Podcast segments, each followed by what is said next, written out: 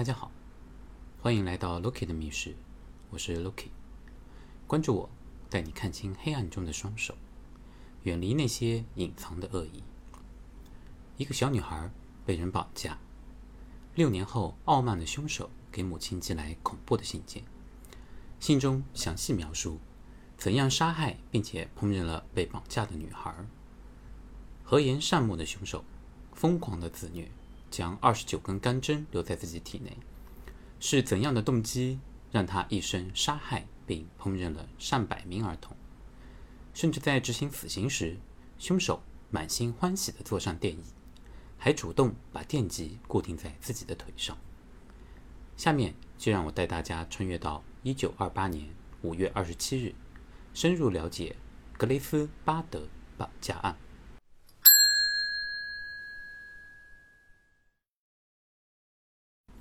案件发生在美国曼哈顿切尔西区。切尔西，它属于纽约曼哈顿的一个地区，坐落于曼哈顿岛的西侧。切尔西大约位于第三十六街或第三十四街以南，第十四街以北，第五大道或第六大道以西，哈德逊河以东。切尔西创建于十九世纪，起初作为纽约的城郊居民区。随着纽约城市的工业化，切尔西逐渐变成了工人阶级的社区。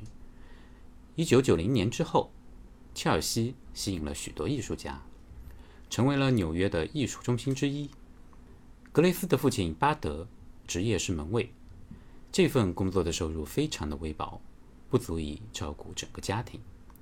家庭成员有他的妻子迪利亚，儿子十八岁的爱德华，女儿格雷斯和。比崔斯。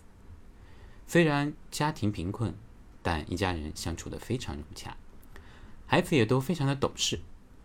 爱德华为了补贴家用，在一九二八年五月二十七日的《纽约市县电讯报》上刊登了一则求职广告。他的广告上写着：“一个十八岁的年轻人，希望在这个国家获得一份工作。”后面跟着他的名字和地址。当天下午。一个自称弗兰克·霍华德的人敲响了巴德位于曼哈顿切尔西区的家门。他穿着体面，并介绍自己是来自长岛的农场主。他愿意在下周出差回来以后，请一位年轻工人到自己的农场干活，并愿为此每周支付十五美元作为报酬。听到这个消息，这家人几乎不敢相信爱德华的好运来得这么快，于是赶紧把霍华德先生请进屋。在听到霍华德对农场的描述后，爱德华当即表示愿意接受农场的工作，并承诺下周会带着他的朋友威廉一起去农场。霍华德强调，他有足够的工作给到两个年轻人。六月二日到了约定的时间，霍华德并没有像承诺的那样返回，他还向巴德发送了一封道歉的电报。表示会在周一到达，因为霍华德的举止给巴德留下了很好的印象，于是巴德热情地在电报中邀请霍华德周一留下来吃午饭。时间很快来到周一，霍华德如约而至，他就像来访的祖父一样，给孩子们分发食物和钱。他把其中两张支票交给了爱德华和威廉。饭后，他说之后有约会。承诺当晚回来接两个男孩，并带他们到自己的农场。随后，他告诉巴德，他想带大女儿格雷斯去参加他已婚妹妹在哥伦布大道幺三七号的家里的一个儿童派对。巴德欣然同意。出门的时候，格雷斯穿着她早上去教堂时的纯白色连衣裙，开心地握着霍华德的手，一起沿着街道步行离开了家。巴德向自己的小女孩挥手告别，但他怎么也没想到，这将是他最后一次看到格雷斯。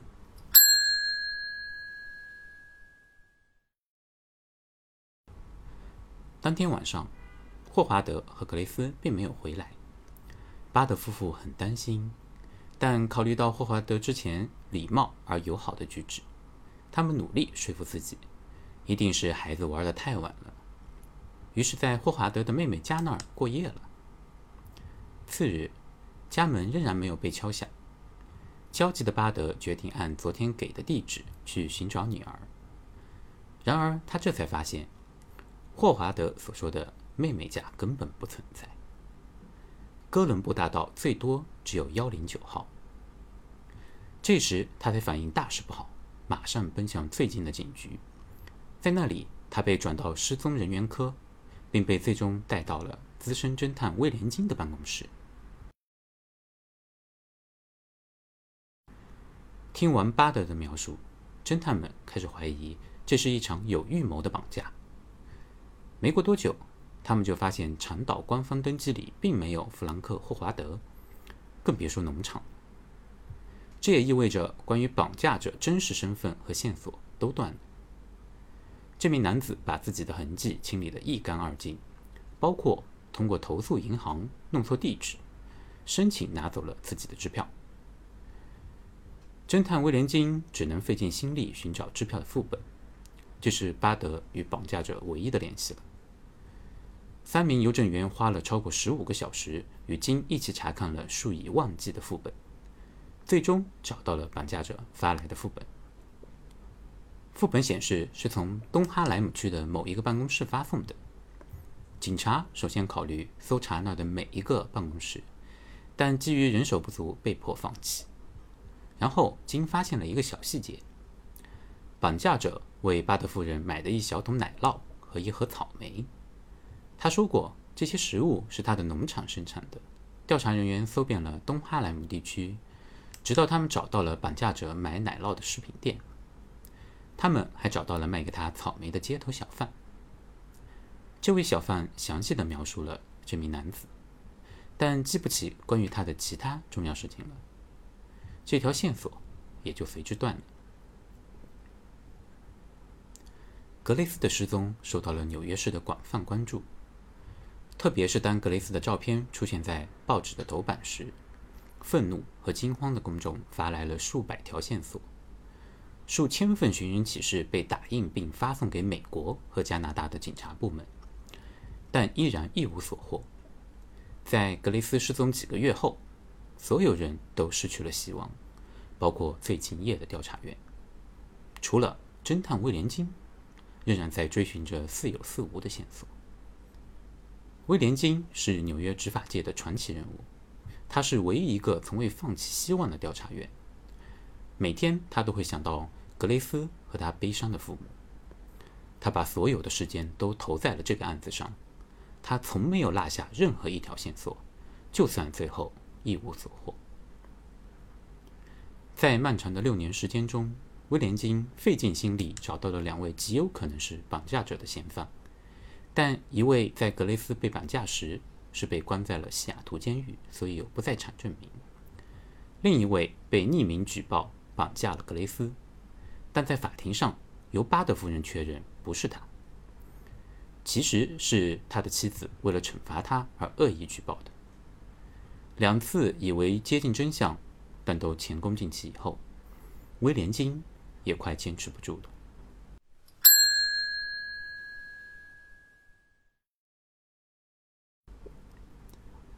与此同时，一名白发老人在纽约被捕。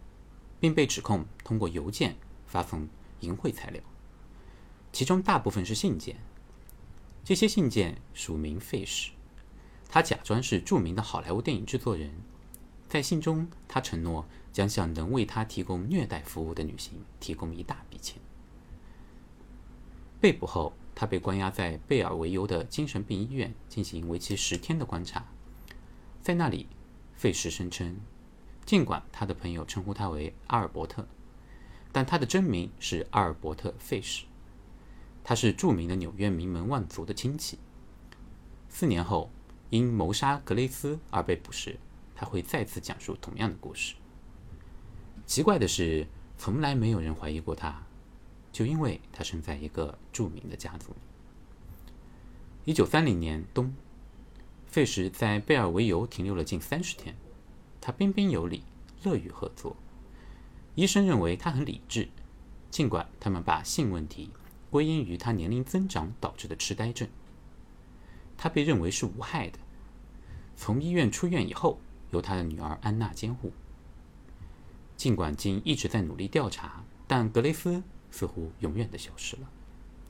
终于在一九三四年十一月十一日，在他被绑架六年后，巴德夫人收到了一封未签名的署名信。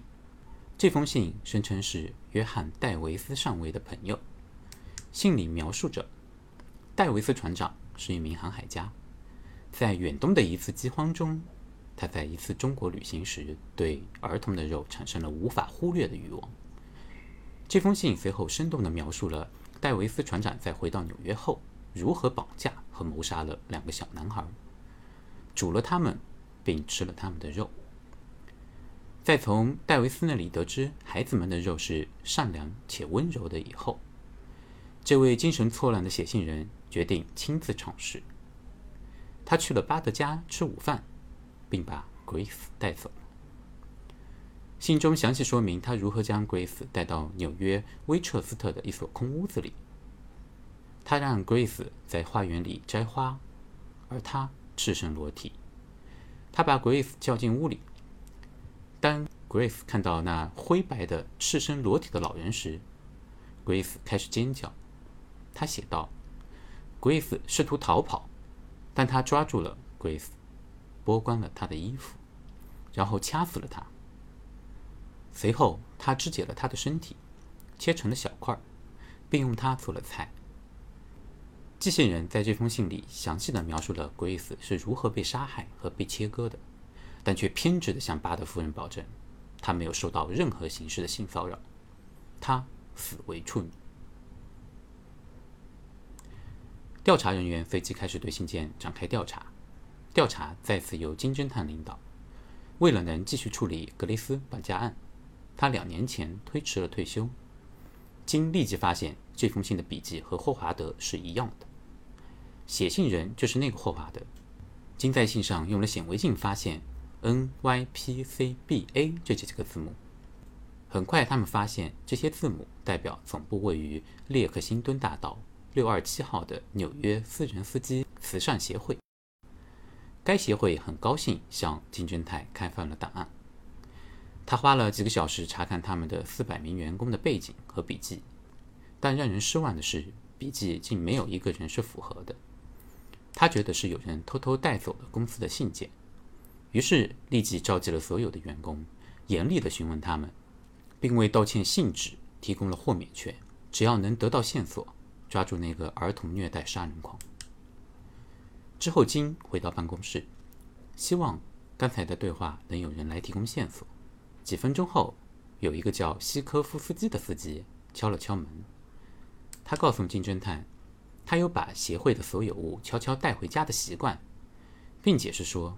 他把一些未使用的信纸和信封留在了他在列克星敦六二二号的一个房间里。金随后敦促司机想想有没有放在其他什么地方。司机随后回忆说，他还在东五二街两百号的一家廉价寄宿公寓里待了一段时间，他可能把一些留在了那里。警方在这儿依然没有找到有价值的线索，但正是在这里。调查人员迎来了谁也没想到的奇迹。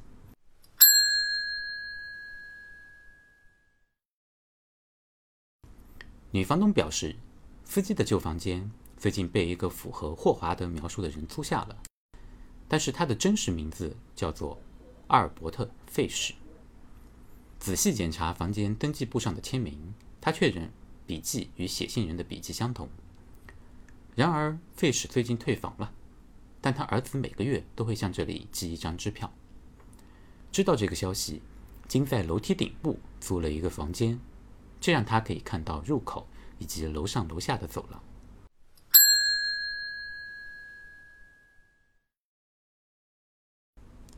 三天后，在一九三四年十二月十三日的早晨，金去车站提交一些文件，忽然接到了来自女房东的紧急电话。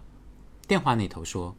费什回来了，金疯了一般赶回房子，看到女房东在门口迎接他，并告知费什半小时前就到了。为了能等到金回来，女房东以还有一些房子手续需要费时办理为由，给他倒了杯茶，并邀请他坐在办公室里等待。为了安全，金手持左轮手枪走进了费氏所在的办公室。他发现是一个长相无害的白发老人，留着粗糙的胡子和一双水汪汪的蓝眼睛。他正悠闲地喝着茶，金立即表示了自己是侦探，费氏也没有什么隐瞒。于是金让费氏跟他一起去警察总部。这时，这个无害的老人从口袋里拿出了一把直剃刀，冲向金。金感到震撼。然而，费什不是这个身材结实的军官的对手。金抓住他的手腕，夺过了直剃刀，并迅速给老人戴上手铐，并搜遍了他的口袋。令大家惊奇的是，费什的口袋里塞满了各种各样锋利的刀。然后他让费什转过身来，面对着他，看着他那张枯萎的脸。金说：“我终于抓住你了。”至此，这场跨越六年的追捕终于结束了。恶魔终被绳之以法。凶手阿尔伯特·费什到底对 Grace 做了什么惨无人道的事情？最终，费什得到了什么样的惩罚？又是什么让费什成为了一个变态连环杀手？因为时间有限，我将在下集为你们娓娓道来。欢迎大家来到 Loki 的密室，帮忙给个三连支持一下。你动动手指。就是对我的莫大鼓励。关注我，带你看清黑暗中的双手，远离那些隐藏的恶意。我是 Loki，我们下期再见。